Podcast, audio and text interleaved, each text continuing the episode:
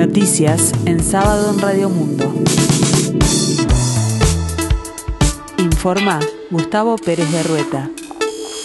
El tiempo se presenta fresco aquí en el sur y área metropolitana, el cielo cubierto 15 grados, la temperatura 85%, el índice de humedad. Comienza a debatirse la rendición de cuentas en el Senado de la República y el intendente de Canelones, llamando Borsi, pidió que la Cámara Alta esté a la altura. En tanto, para los legisladores es necesario el diálogo para mantener el presupuesto del Instituto Nacional de Colonización. Orsi es uno de los dirigentes políticos que participó en el debate organizado por colonos de Cerro Largo sobre la decisión de tomar recursos del Instituto Nacional de Colonización para eh, transferirlos al plan de realojamiento de asentamientos que impulsa el Ministerio de Vivienda y Ordenamiento Territorial. El tema que se discute en el Senado en el marco de la rendición de cuentas es complejo para Orsi, que aseguró que hay que resolver el tema de calidad barrial que no pudimos resolver en el gobierno del Frente Amplio, pero buscar los recursos de colonización me parece un contrasentido, opinó.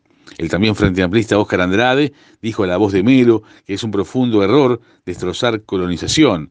Si se quiere atender la problemática de la vivienda, lo primero que debería haberse hecho es recortar el presupuesto de vivienda el año pasado. El senador del Partido Nacional y ex intendente de Cerro Largo, Sergio Botana, también participó en la movilización y repitió su postura. Hay que defender la tierra y una idea de colonización del país que no se está llevando adelante hay hace muchos años que el instituto viene tirado y hay que cambiar, hay que comprar eh, tierras para las nuevas generaciones, sentenció. El gastroenterólogo y ex coordinador del Grupo Asesor Científico Honorario GACH, Henry Cohen, dijo que el brote en el clínicas, el brote reciente de COVID, no es una buena noticia para Uruguay, pero confía en el trabajo del doctor Villar y los excelentísimos colegas del hospital universitario y las autoridades para manejarlo muy bien y controlarlo rápidamente. La variante Delta preocupa en todo el planeta ha sido bastante dañina para todos los ciudadanos del mundo. En Uruguay había una situación bastante controlada, hay circulación comunitaria, vamos a ver qué deriva de este brote, agregó. Cohen señaló al programa Buscadores que la única manera que tenemos de afrontar esta situación al día de hoy es recordar a los ciudadanos todo el tiempo lo mismo. Por favor, vacúnense. Mientras tanto, pedimos que mantengan las medidas no farmacológicas. Esto que nos está pasando hoy es una advertencia importante, añadió. La Intendencia de Montevideo habilitó a que bares y restaurantes puedan ser pet friendly, es decir, amigables para la presencia de mascotas.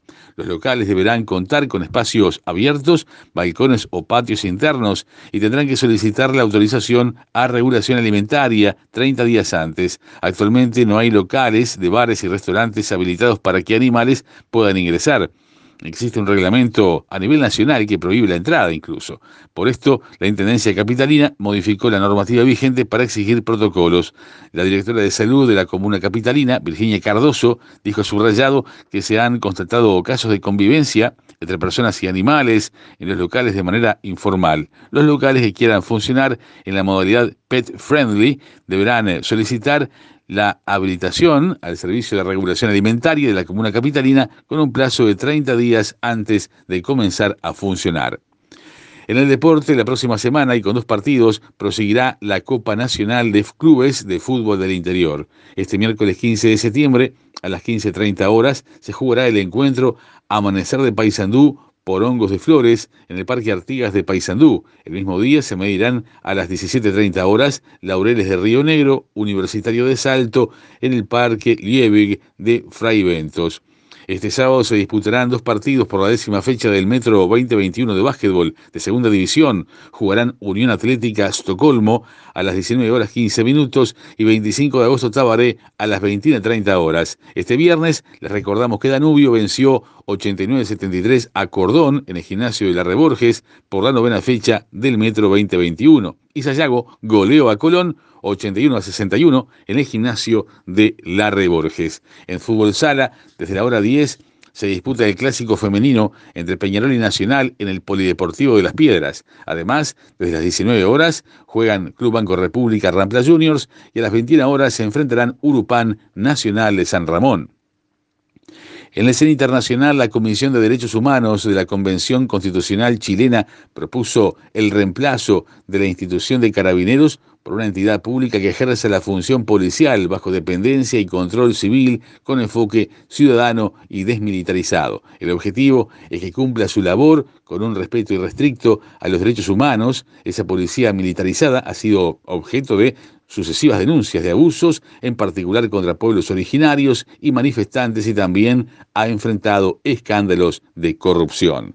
El tiempo continúa fresco aquí en el sur y área metropolitana, cielo cubierto, 15 grados la temperatura. Para el resto del día, probables precipitaciones escasas y aisladas, en la tarde-noche nuboso, periodos de algo nuboso. Para mañana domingo 12, la mínima será de 12 grados, la máxima de 22, estará nuboso el cielo, periodos de cubierto y en la tarde-noche nuboso y cubierto, probables precipitaciones y tormentas.